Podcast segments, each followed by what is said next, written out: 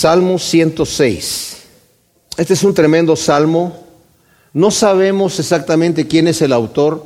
Algunos eruditos bíblicos casi adjudican la mayoría de los salmos a David y muchos adjudican este salmo a David debido a que en el canto que hay cuando David trae el arca a Jerusalén, ustedes saben que durante, pues, antes de, los, de, Saúl, en el tiempo en el que Samuel era un niño todavía, era cuando el arca fue llevada por los filisteos en una guerra que tuvieron contra el pueblo de Israel y se llevaron el arca del Señor y después los filisteos la tuvieron que regresar, pero se quedó en la casa de un señor allí, estaba guardada hasta el momento donde David la quiso traer y por fin ya cuando la trajo y tuvo éxito al traerla, ¿verdad?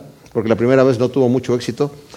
Tiene un cántico que está allí en Segunda de Crónicas y en este cántico que tiene David están parte del Salmo 105, parte del Salmo 95 y parte del Salmo 106.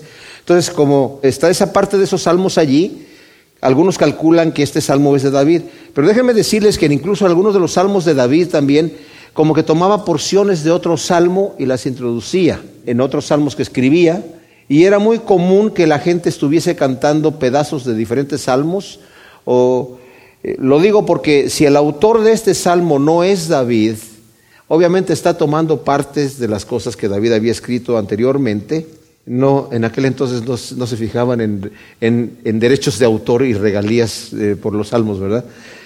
Y la razón por la cual es muy probable que no sea David es por el, lo que dice el versículo 47, en donde dice, oh Yahvé, Dios nuestro, sálvanos y recógenos de entre las naciones para que alabemos tu santo nombre, para que nos gloriemos en tu alabanza.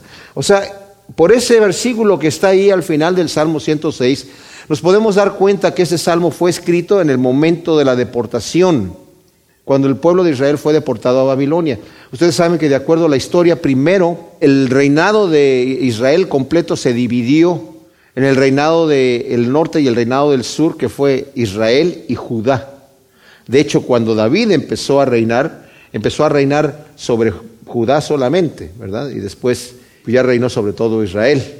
Pero el pueblo de Israel, que el reinado del norte después se dividió y había dos reyes, siempre hubo dos reyes, después de Salomón se dividió el reinado en dos, los reyes del norte, que se llamaba Israel, siempre fueron malvados y se rebelaron contra Dios y el Señor les mandó profetas para advirtiéndoles que si no se arrepentían iban a ser dispersados entre las naciones. Y como no se arrepintieron, vinieron los asirios y se los llevaron a diferentes y los esparcieron a diferentes naciones, que era la costumbre. Y los profetas estuvieron advirtiendo a Judá, ya vieron lo que le pasó a Israel, ustedes también están eh, fornicando espiritualmente, se están yendo a adorar otros ídolos, así que arrepiéntanse. Y como no se arrepintieron, también fueron deportados, fueron advertidos que iban a ser deportados y fueron deportados a Babilonia. Entonces ahí vemos que toda la nación de Israel, Judá, completamente fueron esparcidos en todas las naciones y ahí vemos este clamor del versículo 47 del Salmo, Señor, sálvanos y recógenos de entre las naciones.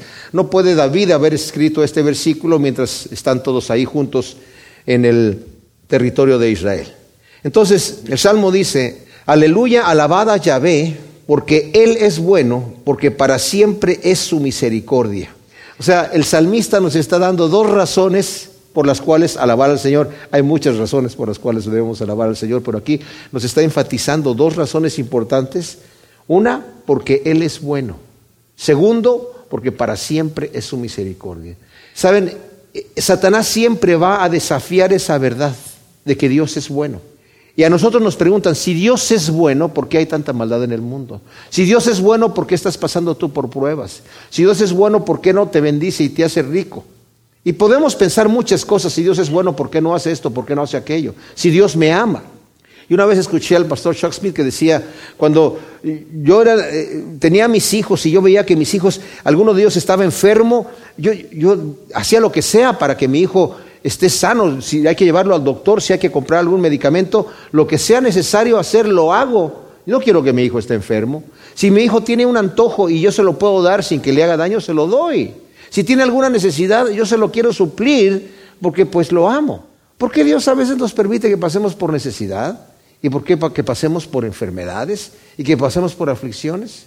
Dijo él, tal vez yo no sé ser padre, porque Dios sí sabe ser padre. Y la razón por la cual pasamos por diferentes aflicciones es porque Dios nos está moldeando y nos está haciendo semejantes a Cristo, a la estatura de Cristo Jesús. Así que Satanás siempre va a desafiar que Dios sea bueno, como le dijo a Eva. Ah, con que no pueden comer de todos los árboles, ¿eh? Dios les tiene prohibido cosas. No, de todos los árboles podemos comer, pero de ese no. Ah, claro, es que Dios les está jugando un truco. Sabe Dios que del día que ustedes coman de ese árbol van a ser como Él. Y Dios no quiere eso. Dios los está privando de algo bueno, porque Dios no es bueno. Pero Dios es bueno y debemos alabar. La palabra aleluya, alabada Yahvé es alabar y darle gracias, porque Él es bueno. Y la otra es porque para siempre su misericordia. Y estas dos cosas el salmista va a estar enfatizando en este salmo la bondad de Dios y la misericordia de Dios. La bondad de Dios en que Él quiere hacernos bien a pesar de que nosotros no merecemos el bien que Dios nos quiere hacer. Y la misericordia porque quiere perdonarnos el agravio a pesar de que es injusto perdonar. ¿Cómo puede Dios ser justo y perdonarnos el agravio? Él carga con nuestra injusticia. Él paga el precio. Él no solamente dice te perdono y borramos la cuenta. Sí, no borramos la cuenta, sí la borramos, pero yo la pago. Porque hay una cuenta pendiente. Cuenta con la justicia. Lo que es justo tiene que ser así. Qué increíble. O sea, podemos confiar. Si Dios tuvo que venir a morir en la cruz por nuestros pecados, podemos confiar en su justicia. El odio de Dios hacia el pecado es real. Y es tan grande que tuvo que enviar a su Hijo a morir por nosotros. No había otra manera de perdonarnos. Con eso en mente, Vamos a leer este salmo. ¿Quién podrá contar las proezas de Yahvé? ¿Quién hará oír toda su alabanza? O sea, en realidad está diciendo, ¿quién las puede contar todas las cosas que Dios está haciendo? ¿Quién lo puede alabar? Como dice otro salmo, con la honra que merece realmente, con la gloria debida a su nombre. O sea, Él realmente merece ser alabado más de lo que nosotros podemos alabarlo. Alabarlo no es echarle porras, como yo antes pensaba. El alabarlo es reconocer lo que Él es, pero nosotros no podemos. Por eso el salmista está diciendo, ¿quién podrá reconocer? ¿Quién podrá darse cuenta de lo que Dios es? De sus grandes proezas y las obras que Él tiene. Cuán bienaventurados son los que guardan el derecho, los que practican la justicia en todo tiempo. Nosotros pues no somos los que guardamos el derecho en todo tiempo y practicamos la justicia en todo tiempo, ¿verdad? Pero esa debe ser nuestra meta, esa debe ser nuestra meta, no aflojar. Y a eso se está refiriendo el, salmista, porque el salmista va a hablar acerca del pecado que hay en el pueblo. Y cuando leamos nosotros, mis amados, este salmo, es un salmo histórico, donde nos está dando ejemplos de la historia. Pero nosotros necesitamos identificarnos, porque dice la escritura que todas las cosas que han sucedido antiguamente son ejemplo para nosotros, son símbolo. Y lo que vamos a ver en este salmo es una historia que es de años, de muchos años, pero que en, nosotros como personas son, es la historia de nuestra vida. O sea, lo que es aquí de muchos años pero, y siglos, en nosotros son los años de nuestra vida, de nuestro caminar en el Señor. Y necesitamos irlo enfocando a lo que somos nosotros. Acuérdate de mí, oh Yahvé, cuando favorezcas a tu pueblo, visítame con tu salvación. Cuando estaba yo leyendo el Salmo, este versículo 4, me acordé del ladrón en la cruz, ¿verdad? El ladrón en la cruz que estaba allí porque era un criminal, pero se voltea al Señor diciendo, Señor, tú acuérdate cuando, vengas en tu reino, porque de alguna manera el Espíritu de Dios le hizo ver, de alguna manera el Señor lo tocó y le abrió su corazón para darse cuenta, en Cristo Jesús hay perdón. En Cristo Jesús hay esperanza, aún para el criminal, que está siendo aborrecido no solamente por sus compatriotas, sino también por, el, por la ley, ¿verdad? Dice, acuérdate de mí para que yo pueda ver el bien de tus escogidos, para que me regocije en la alegría de tu nación y me gloríe con tu heredad. Este versículo 5 cuando dice que yo pueda ver el bien de tus escogidos, qué impresionante es, ¿no? Que el Señor nos haya escogido. Cuando nosotros vemos, por ejemplo, el, la carta a los Efesios, donde Pablo está dando en su oración inicial, gracias a Dios, dice el versículo 3 del capítulo 1, bendito el Dios y Padre de nuestro Señor Jesús el Mesías, quien nos bendijo en los cielos con toda bendición espiritual en el Mesías. Luego, la primera bendición que menciona dice, según nos escogió en Él antes de la fundación del mundo, para que fuésemos santos y sin mancha delante de Él, habiéndonos predestinado en amor para ser adoptados hijos suyos por medio de Jesús, el Mesías, según la complacencia de su voluntad, para alabanza de la gloria de su gracia que nos concedió gratuitamente en el amado en quien tenemos la redención por su sangre, el perdón de los pecados, conforme a las riquezas de su gracia que hizo sobreabundar para con nosotros eh, en toda sabiduría e inteligencia, dándonos a conocer el misterio de su voluntad según su complacencia que se propuso en sí mismo o sea, el Señor habla aquí y el día de hoy en el versículo 11 dice, en quien también fuimos hechos herederos, habiendo sido predestinados conforme al propósito del que hace todas las cosas según el designio de su voluntad. O sea, el Señor desde antes de la fundación del mundo, antes de que nos creara, ya tenía un camino de bien para todos aquellos que le vamos a seguir. Y es lo que está diciendo aquí el salmista. Acuérdate, Señor, de mí cuando favorezcas a tu pueblo, Señor, para que me regocije y pueda ver el bien de tus escogidas, pueda ser yo incluido entre tus escogidos. Aquí viene un detalle, ¿cómo sabemos si somos escogidos nosotros? Porque es cierto que Dios escogió a unos y a otros no los escogió, pero Dios no es arbitrario, Dios no hace acepción de personas, la escritura dice que Dios no hace acepción de personas. Dice que Él no quiere que nadie se pierda, sino que todos procedan al arrepentimiento. Dice, el que a mí viene yo no le echo fuera. El que quiera, venga y beba del agua gratuitamente, del agua de vida. El que quiera, venga. Entonces es para cualquiera que quiera. Y Pedro dice, ¿quieres estar firme de tu elección? ¿Quieres estar seguro de que eres elegido? Vive una vida santa. Añade a tu fe virtud, a tu virtud conocimiento, a tu conocimiento dominio propio, al dominio propio paciencia, a la paciencia piedad, a la piedad afecto fraternal, al afecto fraternal amor.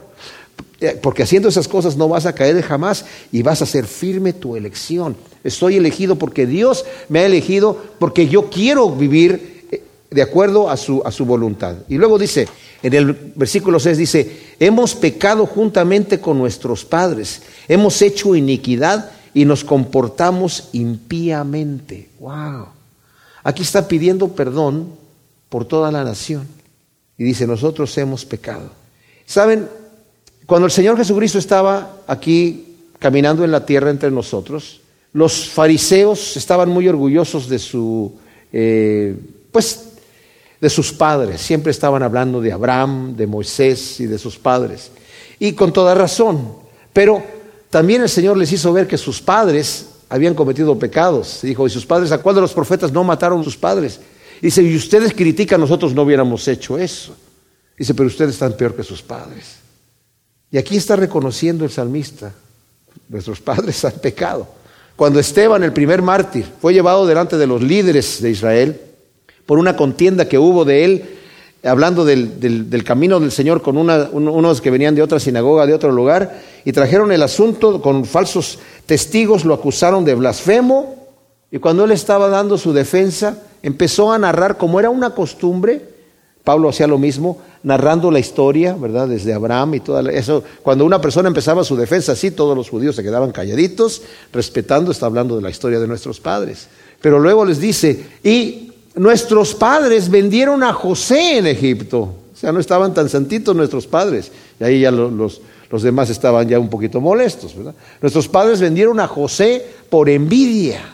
Y más adelante, cuando Moisés, bueno, José, el Señor lo levantó allá en Egipto y lo hizo como segundo de Faraón para traer a nuestros padres a morar en la tierra de Egipto, en la tierra de Gosén en donde nació ahí la nación de Israel. 70 personas entraron y cerca de 3 millones salieron a la tierra prometida 400 años después.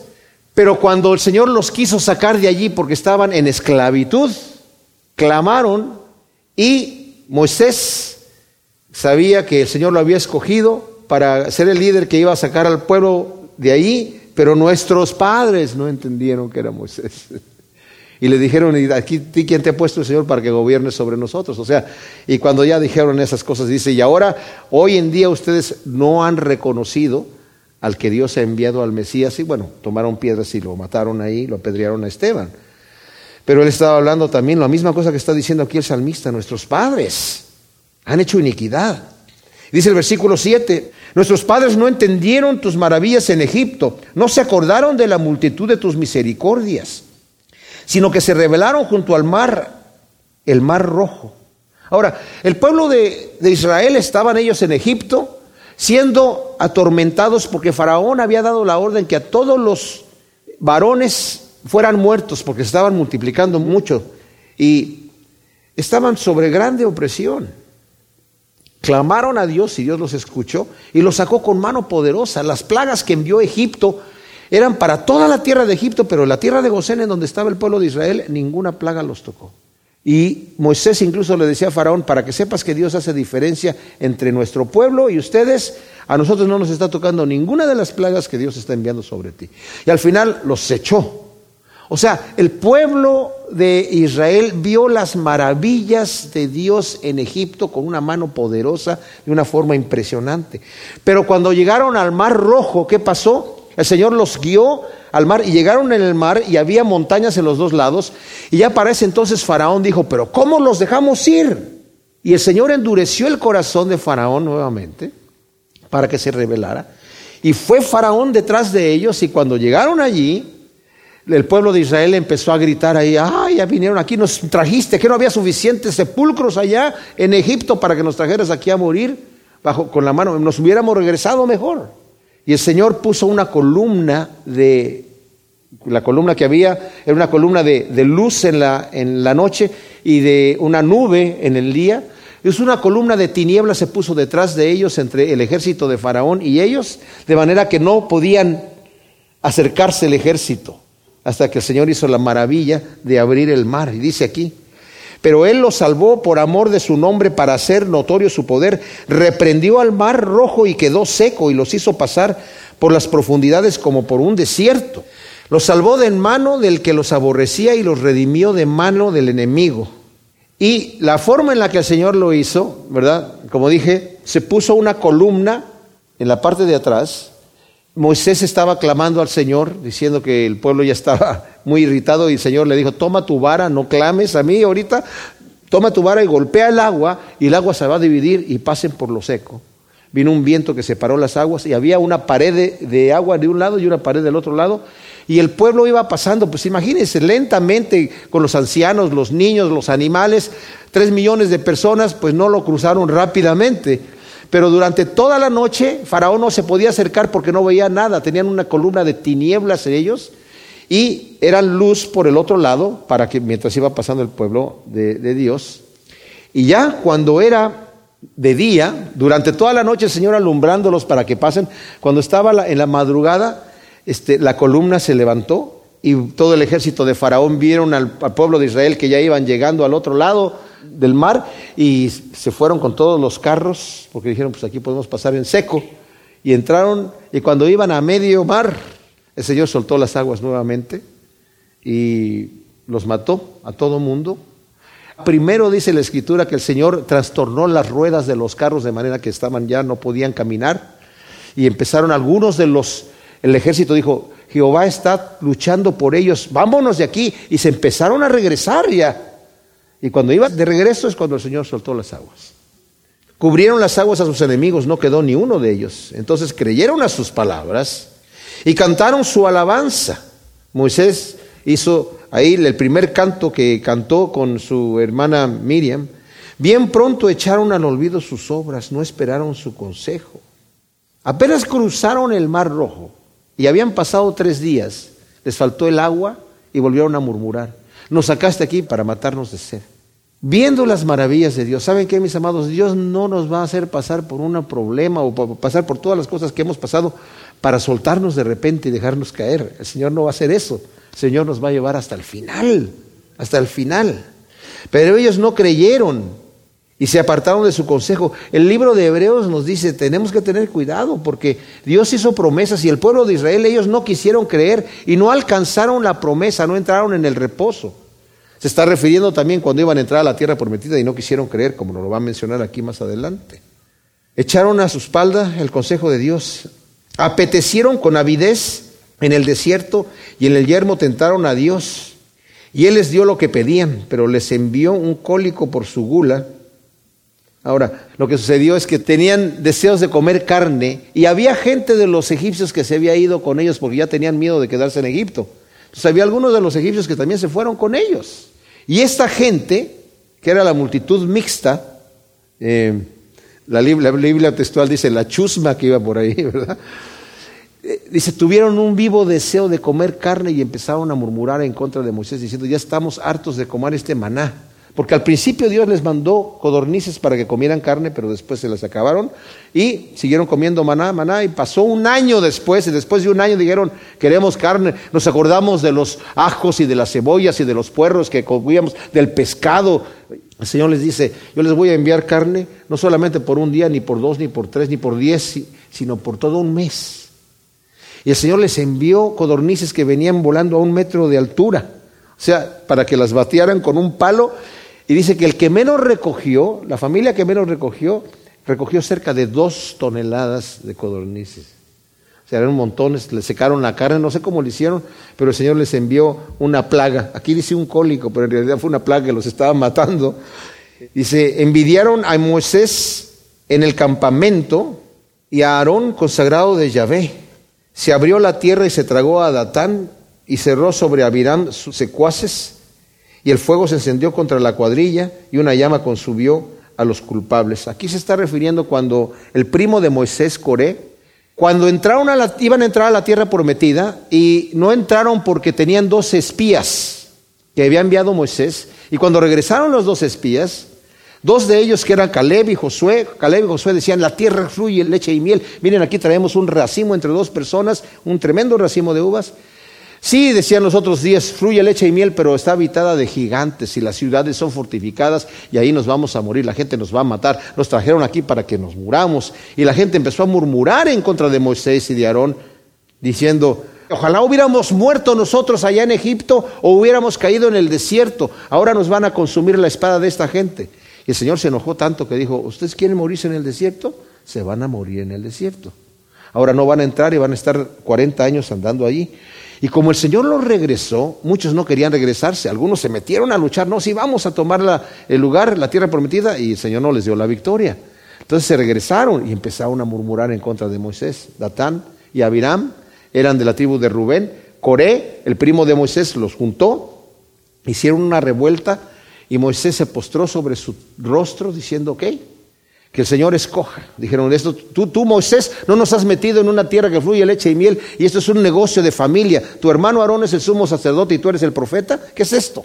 Entonces Moisés dice, bueno, que el Señor escoja y el Señor hace que se abra la tierra y se traga a Datam, a Abiram, a Coré y a sus familias y todos sus bienes. Tremenda cosa. Y el fuego se encendió contra todos los que ya se habían unido a ellos. Tenían 250 de los principales líderes de toda la congregación de Israel y al final toda la congregación de Israel estaba en contra de Moisés y de Aarón. Y el Señor ahí mostró que Moisés iba a ser el que los iba a seguir. Y siguieron caminando los 40 años que les tocaba en el desierto. En el Salmo 106, versículo 19, acabamos de ver cómo eh, la primera parte que hemos visto de este salmo nos está narrando el salmista la historia. No es cronológico lo que nos está diciendo aquí el salmista. No va en un orden cronológico, porque nos acaba de hablar, sí, de que salieron de, Egipto y nos están hablando de que después de que llegaron a la tierra prometida, no tuvieron fe para cruzar la tierra prometida, entonces se regresaron. Hubo esta contienda de Datán, Abiram y de Coré en contra de ah, Aarón y de Moisés y el Señor pues los destruye. Pero ahora nos va a hablar de algo que sucede mucho antes, cuando recién salieron, antes de que llegaran a la tierra prometida por primera vez, estuvieron en el monte Sinaí. En el monte Sinaí, cuando llegaron, el Señor se apareció al pueblo de Israel y el monte tembló con la gloria de Dios. Humeaba, temblaba, había una columna de tinieblas, de fuego y una voz fuertísima que venía del cielo, el Señor dictando los diez mandamientos al pueblo y el pueblo se estaba muriendo de terror. Pero oyeron la voz de Dios diciendo el decálogo, los diez mandamientos. El pueblo estaba tan asustado que dijeron, ¿sabes qué? No queremos oír más la voz de Dios porque nos vamos a morir de terror. Moisés, ve tú y habla con él a solas y luego tú nos dices a nosotros lo que Dios te diga y nosotros vamos a obedecer.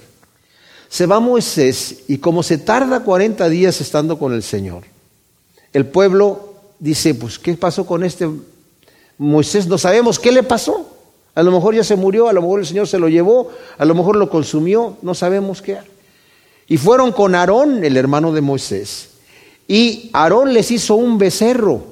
En realidad les hizo la imagen de un toro, del dios Apis de Egipto, el dios de la fertilidad. Y Aarón dijo, mira, este es el Dios que lo sacó de la tierra de Egipto. Y, cuando Moisés iba bajando, después de haber recibido las tablas de la ley, que las tablas estaba el decálogo que el Señor había dictado al pueblo también, cuando llegó y vio que el pueblo estaba en una terrible orgía ahí abajo, le dio tanto coraje de que estaban quebrantando la ley que él mismo quebrantó las tablas de la ley ahí, las quebró. Y bueno, molió el becerro de oro, lo hizo polvo y lo tiró en el agua y su hermano Aarón dice, pues yo no sé qué pasó, es que la gente quería, tú sabes que esa gente rebelde y querían una imagen de algo, estaban quebrantando ya los primeros dos mandamientos de Dios, no tendrás dioses ajenos delante de mí, no te harás ninguna imagen para adorarla, y ya se está bien diciendo. Dice, nosotros nada más echamos el, oro y salió este toro, o sea, aquí estoy. No, como que salió el toro, pero bueno, la misericordia de Dios todavía pone a Aarón como sumo sacerdote, ¿verdad? Después de que había hecho esto. Pero dice aquí, hicieron becerro en Oreb. Ahora esta palabra becerro es como despectivo del toro, ¿verdad? Que es fuerza, y virilidad y todo eso. Hicieron un becerro de oro. Se postraron ante una imagen de fundición. Cambiaron mi gloria, dice el Señor, por la imagen de un animal que come hierba. Olvidaron a Dios su Salvador que había hecho prodigios en Egipto.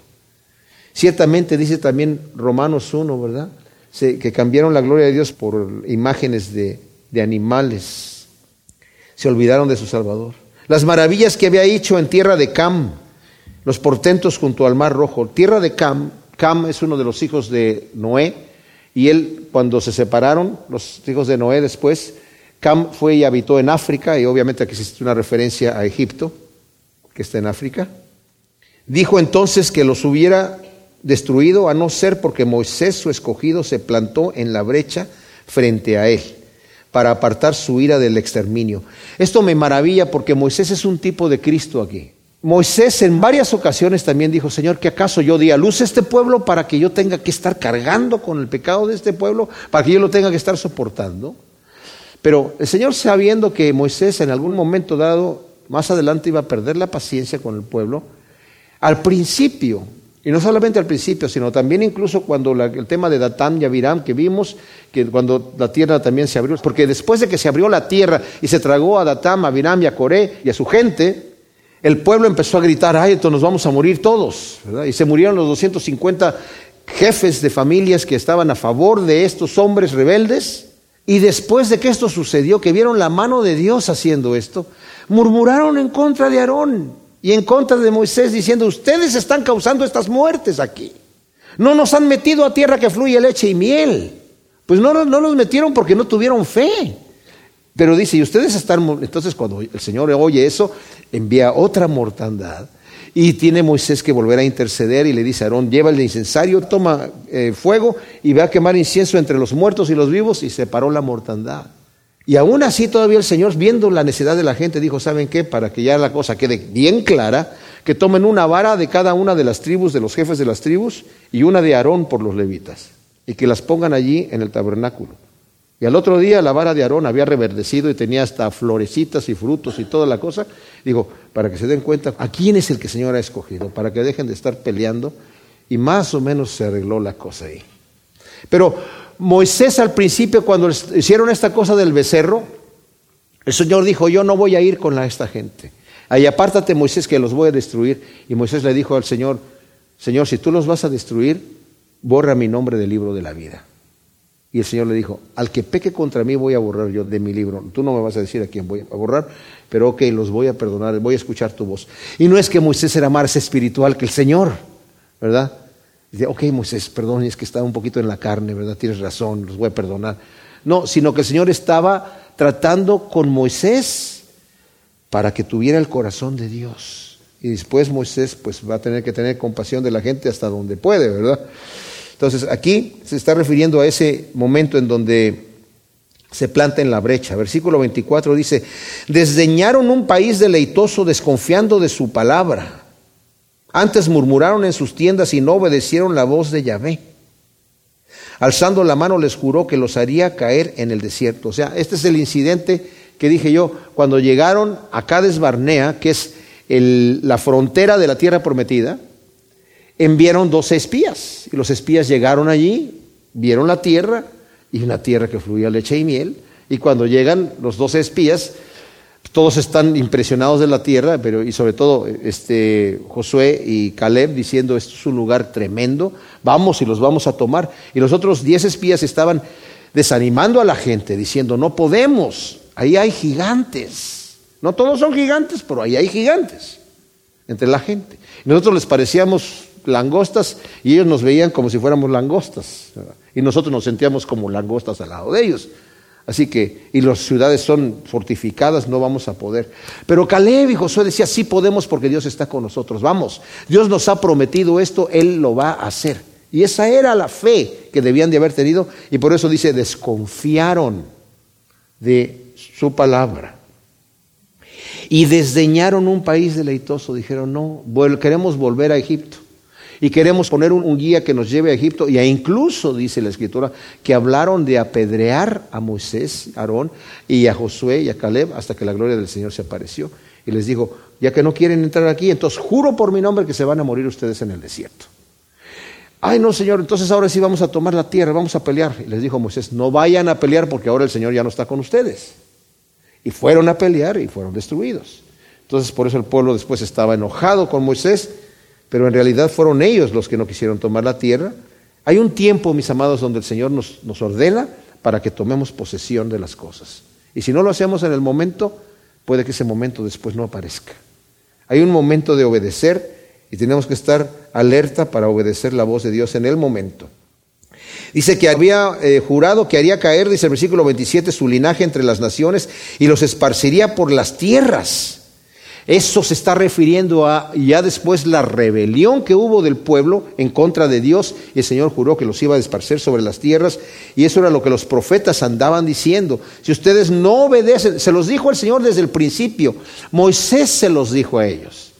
Cuando entren a tomar la tierra prometida, si ustedes guardan los mandamientos de Dios, Dios los va a bendecir abundantemente. Esta no es una tierra que tiene ríos como como el río de allá de, Egipto, que tenían que regar ustedes con canales y cosas así. Aquí no. El Señor les va a enviar la lluvia temprana y la lluvia tardía. Él va a prometerles que todo va a estar bien. No va a haber eh, eh, mujeres que, tengan problemas dando a luz, ni siquiera los animales. Van a, no va a haber problema en la reproducción ni, va, ni enfermedades. El Señor promete que va a tener abundancia de todo para el pueblo si guardan sus mandamientos. Van a poder vencer a sus enemigos, etcétera. Van a ser cabeza y no cola, van a, van a estar siempre al frente. Pero si desobedecen, es al revés. El Señor los va a traer sequía, los va a esparcir en territorio de sus enemigos y va a ser una cosa tan terrible. Y si ustedes leen las bendiciones y las maldiciones en Deuteronomio, se van a dar cuenta que la lista de las maldiciones está más grande que de las bendiciones. ¿Por qué? Porque Dios sabía que le iban a desobedecer, entonces se las pone más largas para que les dé temor, pero no les da temor. Lo hacen así. Pero dice, se enyugaron, pusieron yugo con Baal peor, y comieron de lo sacrificado a los ídolos que son ídolos muertos. Lo provocaron con sus hechos y una plaga irrumpió entre ellos. Pero Finés se alzó e hizo justicia y la plaga se detuvo y fue contado a su favor por generaciones para siempre. Ahora, esto se está refiriendo de que cuando ustedes saben, cuando el profeta Balaam, el, el, pueblo de Israel ya estaba pasando, estaba llegando al territorio de la tierra prometida y estaban en el territorio, afuera de, no estaban en el territorio de Moab, pero estaban al lado. Y los vio el rey de Moab, dijo, ay, trajo al profeta Balaam para que los maldijera, pero el profeta Balaam, que ya lo había reprendido el Señor, aunque quería el dinero que le iba a dar el rey, profirió bendiciones, porque el Señor puso en su boca bendiciones. Y al final el rey se enoja con él, le dijo, pues yo te quería ser rico, pero ahora que has venido aquí y los has bendecido, en vez de maldecirnos, te vas con las manos vacías. Entonces Balaam le dijo, mira, yo no puedo hablar nada en contra de lo que me diga Dios, pero si realmente quieres vencer a este pueblo, yo te digo cómo lo puedes vencer. Trae a tus mujeres que coqueteen delante de los hombres y los hombres cuando se enardezcan van a empezar a traer a las mujeres a sus tiendas. Y las mujeres les, van a hacer a los hombres adorar a sus ídolos, que los adoraban con rituales sexuales y, cosas así. Entonces, este, y, y una vez que ya el pueblo se rebele en contra de Dios adorando a otros ídolos, el favor de Dios se va a ir de ellos. Y justamente así pasó, por el consejo de Balaam. ¿verdad? Hicieron pecar a... Y cuando el pueblo estaba llorando porque el Señor envió mortandad, había una plaga terrible, el Señor había enviado mortandad, y el pueblo estaba delante de la, del, eh, tabernáculo y estaban ahí los jefes de las tribus y todo eso llorando, uno de los principales príncipes de, de Israel estaba trayendo a una princesa madianita a su tienda. Ja, ja, riéndose ahí, metiéndola a la tienda y Finés, el hijo de, bueno, había dicho ya Moisés, los que estén de parte de Dios empiecen a aniquilar a todos los que se hayan juntado con estas mujeres. Entonces Finés se levantó y entró a la tienda y los mató a los dos, ahí en pleno acto perverso que tenían, y paró la mortandad, a eso se está refiriendo aquí. Lo irritaron en las aguas de Meriba y fue mal a Moisés por causa de ellos. Esto fue ya cuando estaban llegando, después de los 40 años, el pueblo de Israel otra vez vuelve a murmurar, ya no tenemos agua, nos sacaste aquí para matarnos de sed. Y Moisés otra vez, ay Dios mío, ya, lo, ya habían murmurado una vez acerca de eso y Moisés les había dado, a, el Señor le dijo a Moisés, golpea esa roca que está ahí y golpeó la roca y salió agua. Entonces la segunda vez que volvieron a murmurar, la roca dice la escritura que los seguía. El Señor decía, les dijo, le dice a Moisés, Moisés, Ahora háblale a la roca y la roca va a entregar agua. Pero Moisés, enojado con el pueblo, les dijo, ustedes hombres rebeldes, siempre están murmurando, ¿hasta cuándo van a aprender? ¿Quieren agua? Aquí les voy a dar agua. Y golpeó la roca dos veces. Entonces el Señor lo llamó y le dijo, ven acá Moisés, ¿qué te dije que hicieras? Pues que les diera agua y les di agua. No, te dije que le hablaras a la roca. Ah, bueno, un detallito de, de Moisés, por ese detallito, porque tú me representaste mal delante de la gente, como un Dios airado. Yo en este momento no estoy airado con ellos. Tú no vas a entrar en la tierra prometida. Pero ¿cómo, Señor? Es una cosa tan ligera. No, porque Moisés, tú me estás representando a mí y no me estás representando como yo soy. Y por ese detalle, porque tú, yo he hablado contigo cara a cara, por, por la relación que tenemos, tú no vas a entrar en la tierra prometida. Vas a ser reunido con tu pueblo antes que eso suceda. Y por eso dice, le fue mal a Moisés por causa de ellos. Porque hicieron revelar su espíritu y él habló precipitadamente con sus labios. No destruyeron a los pueblos que Yahvé les había mandado, antes se mezclaron con gentiles e imitaron sus costumbres y sirvieron a sus ídolos y cayeron en su trampa. Fíjense, el Señor les había dicho, cuando llegan a la tierra de Canaán, no vean ni siquiera cómo adoran a sus dioses estos hombres, tienen que aniquilar a todo mundo incluso mujeres y niños, animales y todo. Las naciones que ustedes conquisten fuera de su territorio pueden hacerlos sus siervos. Pero esas naciones que están allí, yo los estoy echando fuera. Ustedes son mi instrumento de justicia. Así que quiero que los aniquilen. Pero en vez de aniquilarlos, a muchos de ellos los hicieron siervos porque querían más el tributo y, el servicio y fueron infectados y el Señor les dijo, por cuanto no los aniquilaron, ahora ellos van a ser como espinas en sus costados y les van a estar allí influyendo con sus malas costumbres porque no quisieron, ahora nunca se van a poder deshacer de ellos. Increíble. Y luego, ¿qué cosas hicieron? Inmolaron sus hijos y sus hijas a los demonios. O sea, había gente que tenían sus hijos y los quemaban a los demonios. Hoy en día, mis amados, hay gente que adora en rituales satánicos hay mujeres que quedan embarazadas con el único propósito de ese bebé inmolarlo en un sacrificio satánico, hoy en día. Pero no necesitamos irnos tan satánicamente a las cosas satánicas. La cantidad de abortos que hay, que es lo mismo, es entregar al sacrificio a un bebé que viene solamente por el placer. Tremendo, tremendo es la misma situación. Yo estaba viendo una, eh, aquí en Estados Unidos, tan solo en Estados Unidos, cada dos segundos está, hay, un aborto. Cada dos segundos se muere un, niño inocente. cada dos segundos. En el mundo entero es cada, cada segundo se mueren como tres. Impresionante. Derramaron sangre inocente, justamente, la sangre de sus hijos y de sus hijas que ofrecieron en sacrificio a los ídolos de Canaán, y la tierra fue contaminada con delitos de sangre. Así se contaminaron con sus obras, se prostituyeron con sus hechos. Por tanto, la ira de Yahvé se encendió contra su pueblo y abominó su heredad. O sea, el Señor dijo, ya, como no me quisieron escuchar, y esas naciones yo las eché allí, porque la misma tierra los está vomitando por sus perversiones. ¿Saben? Dios es tan paciente, porque decía, todavía no ha llegado hasta el colmo el pecado de estas naciones. Pero cuando llegue al colmo, ustedes van a entrar allí y ustedes van a ser mi instrumento de, justicia y los van a aniquilar. Y dice, pero ellos se corrompieron como ellos. Es más, los profetas dijeron, ustedes se corrompieron peor que ellos. No les fue suficiente hacerse tal como ellos eran, sino se corrompieron aún peor. Y por eso abominó el Señor su heredad. Los entregó en manos de gentiles quienes los aborrecían y se enseñoreaban de ellos. Sus enemigos los oprimían y eran quebrantados bajo su poder. ¿Cuántas veces los libró? Pero ellos, obstinados en su actitud, se hundían en su maldad. ¡Wow! Es increíble cuando leemos las profecías de Jeremías, de Isaías.